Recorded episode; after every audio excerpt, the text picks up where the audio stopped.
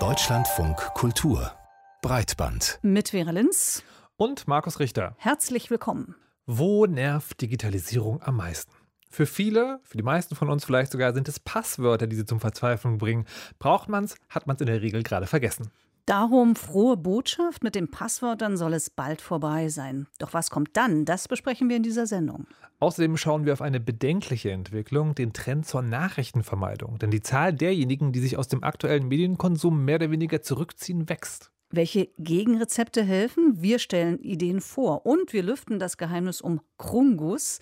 Klingt nach Monster, ist auch ein Monster, aber ist es wirklich echt? Passwörter nerven. Wo immer man sich einloggen will, ob beim Online-Banking oder Shoppen, braucht man komplizierte Zeichenfolgen, die sich kein Mensch merken kann. Die Folge, viele nehmen überall das gleiche Passwort oder sie nutzen Passwortmanager, mit denen sie ihre Logins verwalten. Und das ist vor allem eins kompliziert. Und dann hat man die Wahl. Entweder man lernt viele Passwörter auswendig oder man nimmt sich einen Passwortmanager. Eine weitere komplexe Software, die auch nicht so einfach zu bedienen ist. Dieses Dilemma soll jetzt endlich nicht mehr lange andauern. Denn Firmen wie Google und Apple arbeiten zum Beispiel daran, Passwörter einfach abzuschaffen. Doch womit werden die dann ersetzt? Irgendwie muss man ja seine Accounts absichern. Wie das gehen könnte, erklärt Hagen Terschüren. Hunter 2. Mann! Vergessene Passwörter können bald der Vergangenheit angehören, weil Passwörter selbst bald der Vergangenheit angehören können. In Apps und Webseiten einloggen, so leicht wie das Entsperren vom Smartphone. Das verspricht die FIDO Alliance, zu der Unternehmen wie Google, Microsoft und Apple, aber auch das Bundesamt für Sicherheit in der Informationstechnik gehören. Die Idee ist, dass man dort zwei Dinge kombiniert und für die Endbenutzerinnen und Endbenutzer ist es so, dass eine Anfrage kommt melden Sie sich an. Das wird dann ans Mobiltelefon oder das Gerät gesendet. Und auf dem Gerät kann man dann zum Beispiel Biometrie verwenden, also den lokalen Fingerprint oder ein Face ID oder auch ein, ein PIN. Erklärt Lukas Westermann von der Cybersecurity-Firma Nevis. Technisch funktioniert das auf dem Prinzip der asymmetrischen Verschlüsselung, die den etwas irreführenden Begriff Schlüssel benutzt. Eigentlich handelt es sich bei diesen Schlüsseln um zwei Datensätze bei der Registration wird ein sehr spezielles Schlüsselpaar generiert und der eine Schlüssel der wird an den Server übermittelt, der darf den auch halten und der passt aber nur zu diesem einen anderen Schlüssel, der nur auf deinem Gerät ist. Diese beiden an verschiedenen Orten aufbewahrten Schlüssel können dann beim Login miteinander kombiniert werden. Das mathematisch einzigartige und eindeutige Ergebnis, das daraus entsteht, beweist dann der jeweils anderen Seite, dass sie zugriffsberechtigt ist. Dieses System hat daneben, dass das Vergessen von Passwörtern unmöglich wird, einen weiteren riesigen Vorteil. More than half a billion Facebook users have had their data hacked. Yahoo has alerted customers that usernames and passwords have been stolen from their site. More than 32 million active Twitter passwords have been stolen. The social networking website LinkedIn has been hacked. Six and a half million passwords were reportedly posted to a Russian hacker site. Praktisch werden im traditionellen System von Apps und Webseiten oft die Passwörter abgespeichert, um sie hinterher miteinander abgleichen zu können. Beim FIDO-System ist das anders. Die Anbieter haben nur einen der beiden benötigten Schlüssel und damit auch nur die Hälfte der benötigten Zugangsdaten. Die andere, ohne die ein Login unmöglich wird, verlässt das Smartphone oder den Computer nicht. Das heißt, dass Massenhacks, bei denen Passwortdatenbanken kopiert werden und damit Millionen von Passwortdaten liegen, nicht mehr möglich sein werden. Und auch auf den Endgeräten wird die Sicherheit erhöht. Denn eine Möglichkeit, um die Schlüssel auf dem Smartphone oder dem Computer zu speichern, ist die sogenannte Secure Enclave, die alle großen Hersteller in ihre Geräte einbauen. Das sind quasi extra sichere kleine Tresore, die physisch in die Hardware eingebaut sind und auf die die Software selbst überhaupt nicht zugreifen kann. Stattdessen werden Abfragen an dieses Secure Enclave weitergeleitet, die dann das Gesicht, den Fingerabdruck oder die PIN abfragt und dann sagt ja oder nein. Für den Security-Experten Westermann ist das eine seltene Win-Win-Kombination für die Sicherheit. Aus der technischen Sicht ist das erste Mal, wo ich diese Kombination sehe, Sicherheit und Convenience. Das gibt es sehr selten, sonst sind es immer Trade-offs. Trade-offs zu Deutsch, also irgendwas hinkt immer. In diesem Fall soll das also nicht so sein. Aber stimmt das wirklich? Gibt es nicht doch Schlupflöcher? Darüber haben wir mit Markus Dürmuth gesprochen. Er ist Informatikprofessor an der Ruhr-Universität Bonn. Sein Spezialgebiet sind Usable Security and Privacy und Usable Authentications Mechanisms, also technische Zugangssicherheit zu digitalen Systemen, die aber benutzbar bleibt. Und geforscht hat er auch zum passwortlosen Zugang. Und wie gesagt, das Versprechen klingt himmlisch. Es soll nicht nur für die NutzerInnen ganz, ganz einfach sein, diese neue passwortlose Technologie zu verwenden, sondern diese Technologie soll auch sicher sein. Phishing etwa soll unmöglich werden und deswegen haben wir ihn als erstes gefragt, ob er uns erklären kann, warum und wie das dann nicht mehr gehen soll. Das Problem bei Phishing ist ja, dass eine Webseite vorgibt, eine legitime Webseite zu sein, aber in Wirklichkeit vom Angreifer kontrolliert wird. Das ist für einen Endnutzenden schwer unterscheidbar, ob das jetzt die legitime Webseite ist oder nicht. Deswegen funktioniert Phishing. Bei Verfahren wie jetzt Passkey oder FIDO2 allgemein findet der Abgleich der Identität der Gegenseite, also die Frage, spreche ich mit der Webseite, mit dem Dienst, mit dem ich sprechen möchte, findet nicht durch den Nutzer statt, sondern durch die Technik, durch das Protokoll. Und das äh, ist natürlich wesentlich weniger fehleranfällig, deutlich robuster gegen Angriffe. Es gibt immer noch theoretisch zumindest die Möglichkeit, über DNS-Spoofing-Angriffe und ähnliches äh, trotzdem noch auch gegen diese Verfahren Phishing-Angriffe zu starten.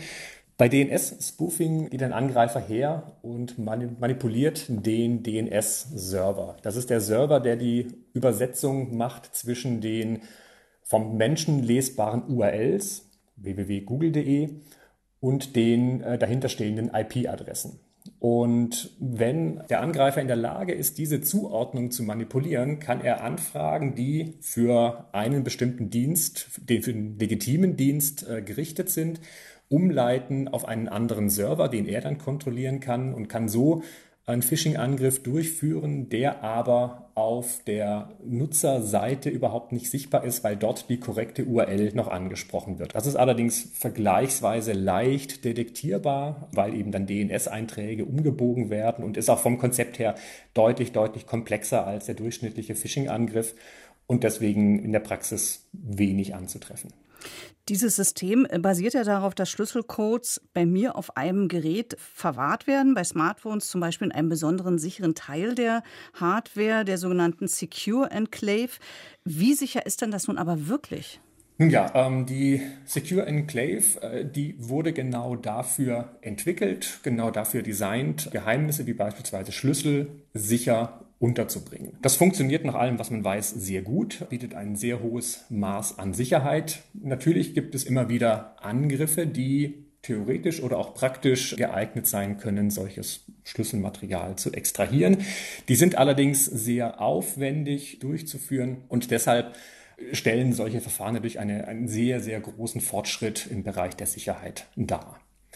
Wenn Sie es noch ein bisschen sicherer haben wollen, dann sind so Hardware-Tokens, die eben diese Funktion nicht auf einem Mobilgerät in der Secure Enklave implementieren, sondern die speziell dafür gemacht sind, also sogenannte Sicherheitsschlüssel, USB-basierte Sicherheitsschlüssel.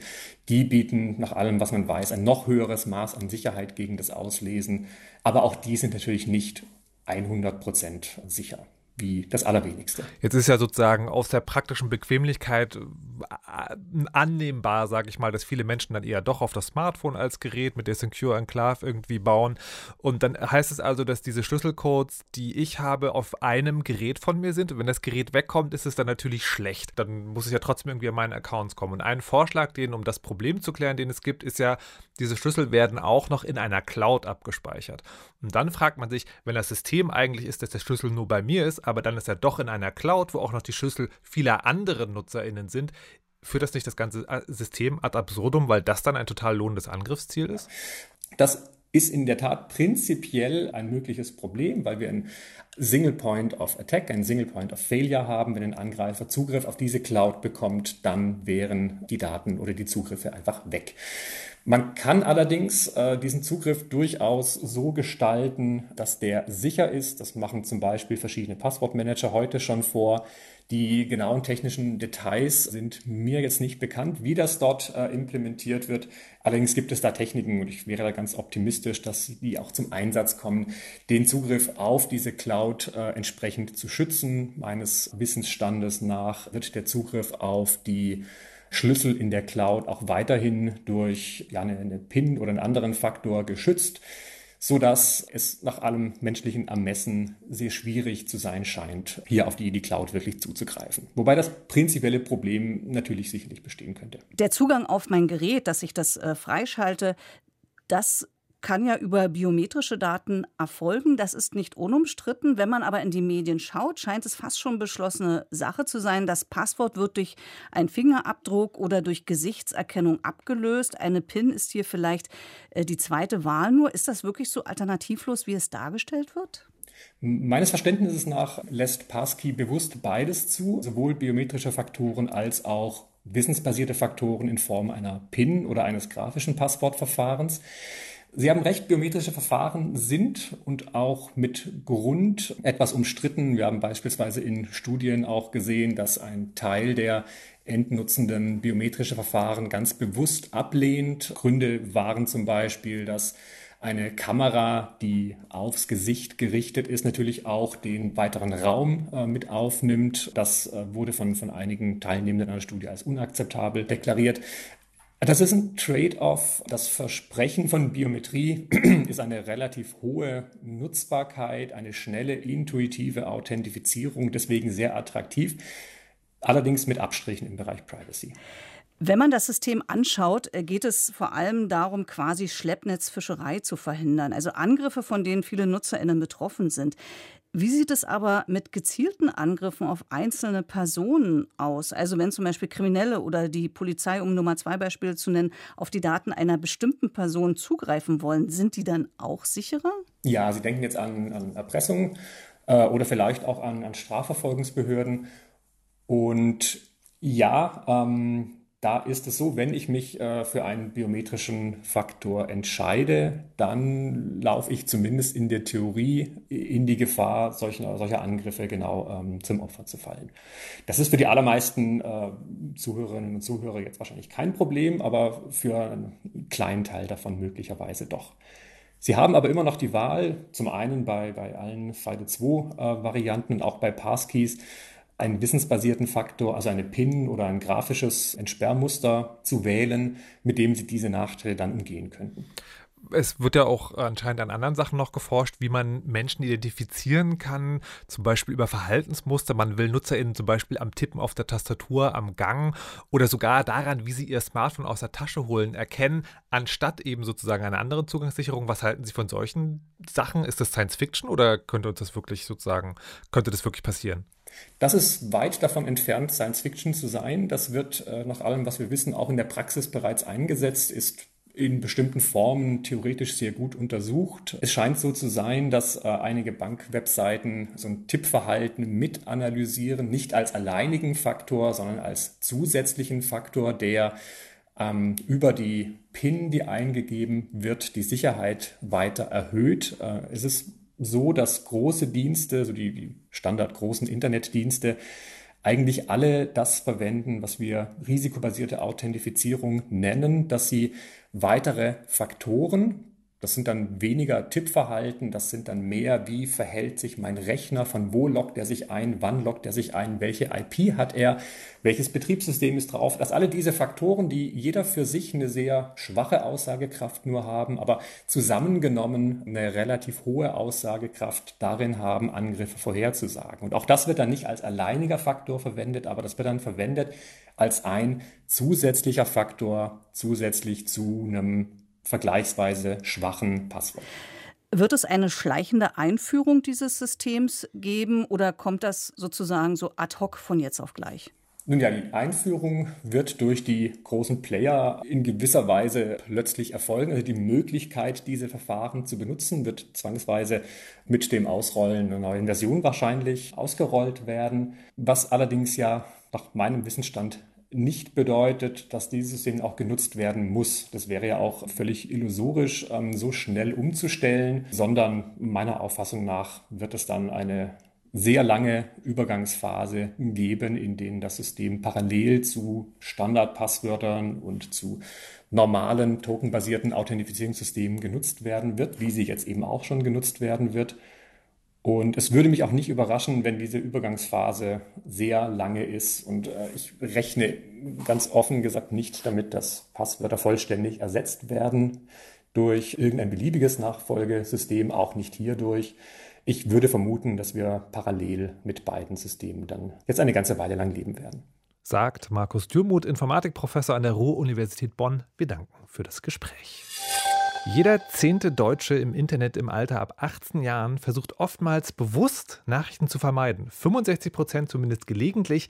Diese Zahlen haben sich innerhalb der vergangenen fünf Jahre in allen Altersgruppen deutlich erhöht. Das ist ein Zitat und ein Ergebnis des Reuters Digital News Reports, einer großen jährlich erscheinenden internationalen Studie, die vor allem statistisch Medienkonsum erfasst. Inhaltlich zum selben Ergebnis gekommen, wenn auch auf einem ganz anderen Weg, ist Building Trust eine eine Veröffentlichung des Media Lab Bayerns. Hier wurden nur wenige Menschen, nämlich 30, befragt und dann auch nur solche, die sich durch außergewöhnliche Mediennutzung auszeichnen. Ganz viel oder wenig Nutzer mit ganz viel oder ganz wenig Bildung und außerdem wurden auch gezielt Menschen aus Ostdeutschland und mit Migrationshintergrund befragt. Die Idee dahinter, möglicherweise beginnende Trends erkennen können, die beim statistischen Durchschnitt der Menschen noch nicht angekommen sind und daraus Impulse für Medienschaffende ableiten, auch das ist Teil der Veröffentlichung. Über diese Erkenntnisse haben wir mit Lina Timm, Geschäftsführerin des Media Lab Bayern, gesprochen und da hat uns zuerst das eingangs erwähnte Thema interessiert. Die befragten Menschen schränken ihren Nachrichtenkonsum ein, um nicht zu viele schlechte Nachrichten konsumieren zu müssen.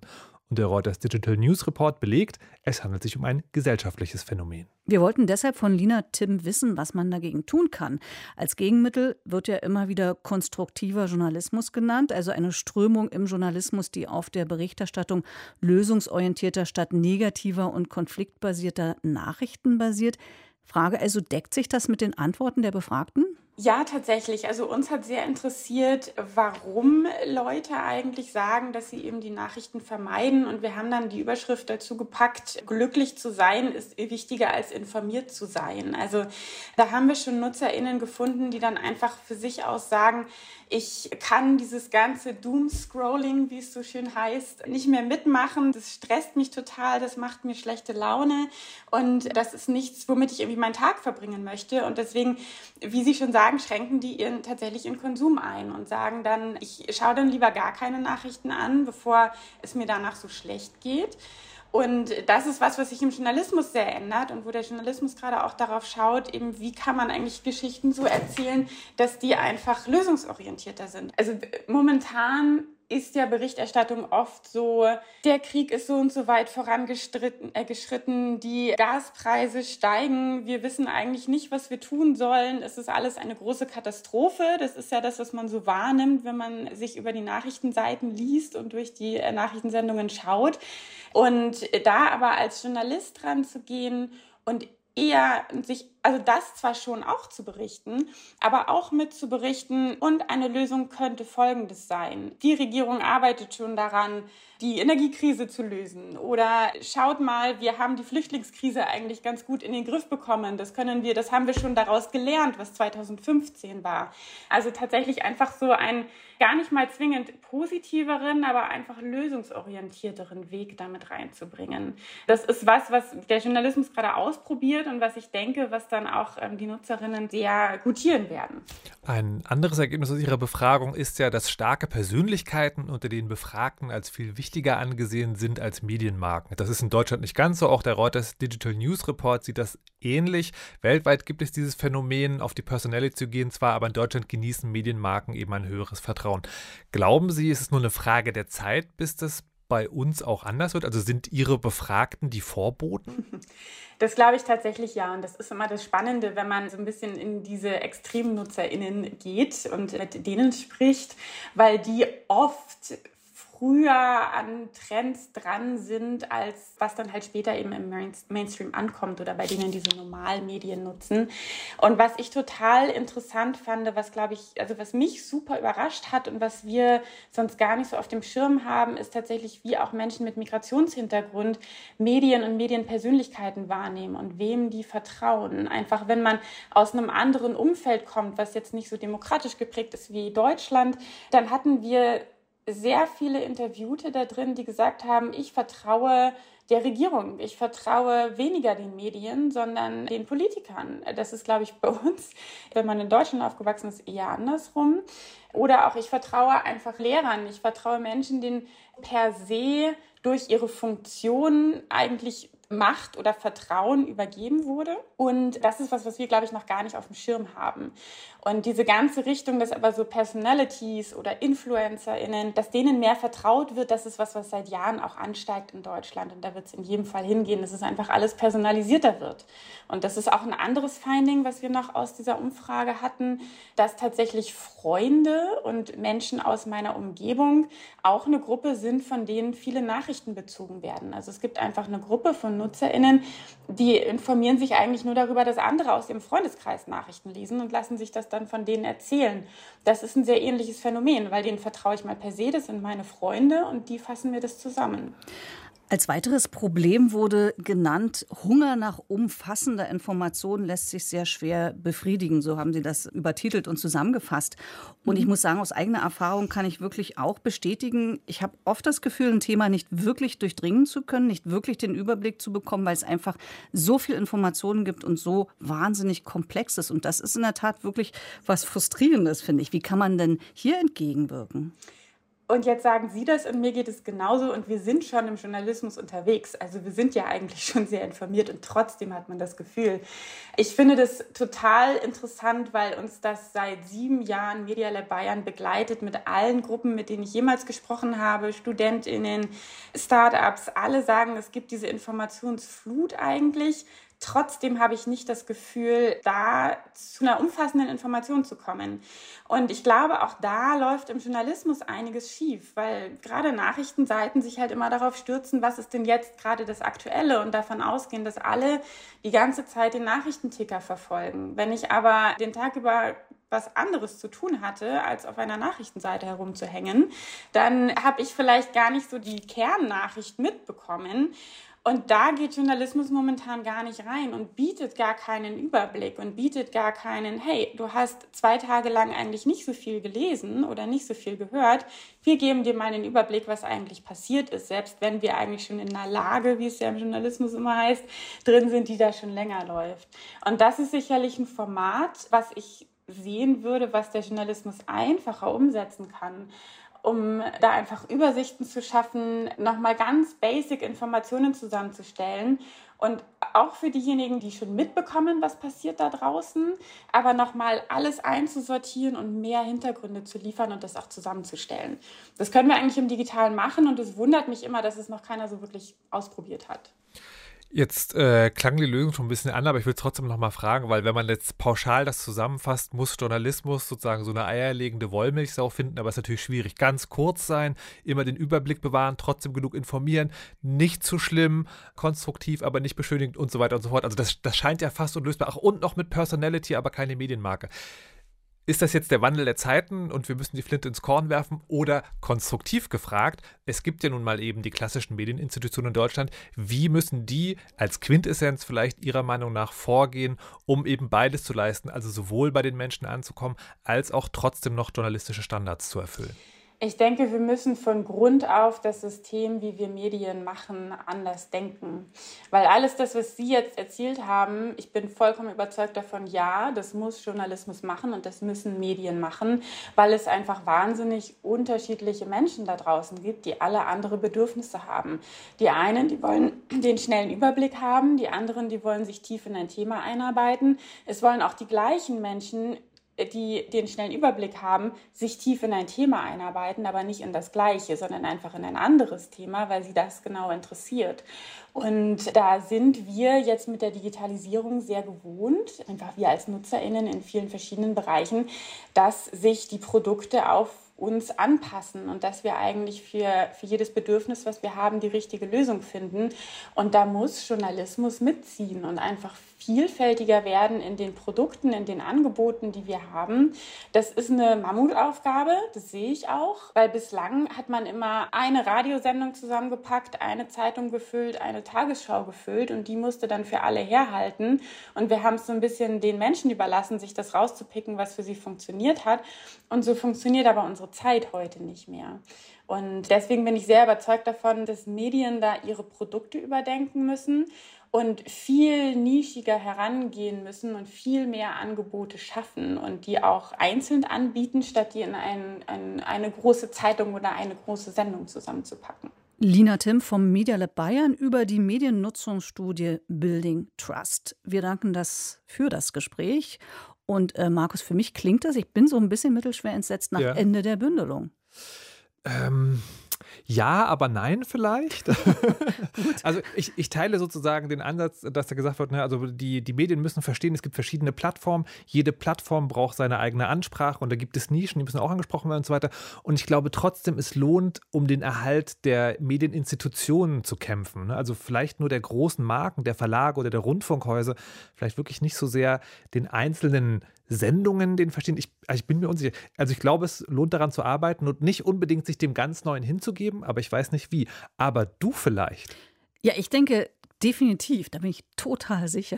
Okay. ähm, wir brauchen beides. Also äh, Bündelung mit dem Überraschungseffekt und mit viel Live und, und mit, einem, äh, mit einer Tagesbegleitung oder auch Nachtbegleitung zum mhm. Plus parallel die lineare Ausstrahlung zielgruppengerechter ähm, Podcast-Angebote zum Beispiel. Was ich finde, was gar nicht geht, ähm, ist der Mischmasch aus beiden, den ich mhm. jetzt mhm. immer öfter, äh, zum Beispiel im öffentlich-rechtlichen äh, Infoprogramm höre, dass da eben Podcasts abgespielt werden im linearen Programm, wo ich denke, oh, da brauche ich mein lineares Radio nicht, dann kann ich mir es gleich irgendwie von meinem Handy oder so aufs Ohr ziehen. Das wäre für mich ein No-Go. Im Netz machen gerade viele skurrile Bilder die Runde. Darth Vader beim Rasenmähen, Sessel in Avocadoform und Toaster, die wie die Spielekonsole Nintendo Switch aussehen. Verantwortlich dafür ist ein Bildgenerator, der unter dem Namen DALI Mini bekannt wurde. Die Website, die mittlerweile offiziell Crayon heißt, aber eben immer noch unter DALI Mini viral verbreitet wird, wandelt mit Hilfe von sogenannter künstlicher Intelligenz Texteingaben in Bilder um. Meistens versuchen sich NutzerInnen an Kombinationen von bekannten Wörtern, daher kommen eben auch die Avocadosessel, aber andere versuchen die Grenzen des Systems zu entdecken. Neulich wurde zum Beispiel der Begriff Krungus, den bis vor kurzem noch gar keiner kannte, eingegeben. Das überraschende Ergebnis, Crayon spuckte immer wieder die gleichen Bilder von albtraumhaften Monstern aus. Mit wohligem Schauer könnte man sich hier natürlich fragen, kann es sein, dass die von uns geschaffene künstliche Intelligenz mehr weiß als wir? Dass sie den Krungus kennt, den noch kein Mensch zu Gesicht bekommen hat? Matthias Finger hat sich auf die Suche gemacht. Weit aufgerissene Mundhöhlen mit scharfen Zähnen, ohne Lippen und schützende Haut. Schwer deformierte Gesichter mit verquollenen Augen und lange, dünne Haare. Solch albtraumhafte Kreaturen spuckt die Bildgenerationssoftware DALI Mini aus wenn wir den Begriff Krungus eingeben. Aufgefallen ist das dem britischen Comedian Guy Kelly. Er sagte auf iflscience.com: Ich kreiere gern Wörter, die Emotionen auslösen. Als ich mal wieder nachts gegen halb drei im Bett lag, dachte ich mir Namen aus, die wie Monster klingen. Und ich wollte schauen, ob mir die künstliche Intelligenz das bestätigt. Also habe ich als erstes Krungus eingegeben und bin eingeschlafen. Am nächsten Morgen wurde ich auf meinem Handy mit Bildern vom Krungus begrüßt. Es war furchtbar.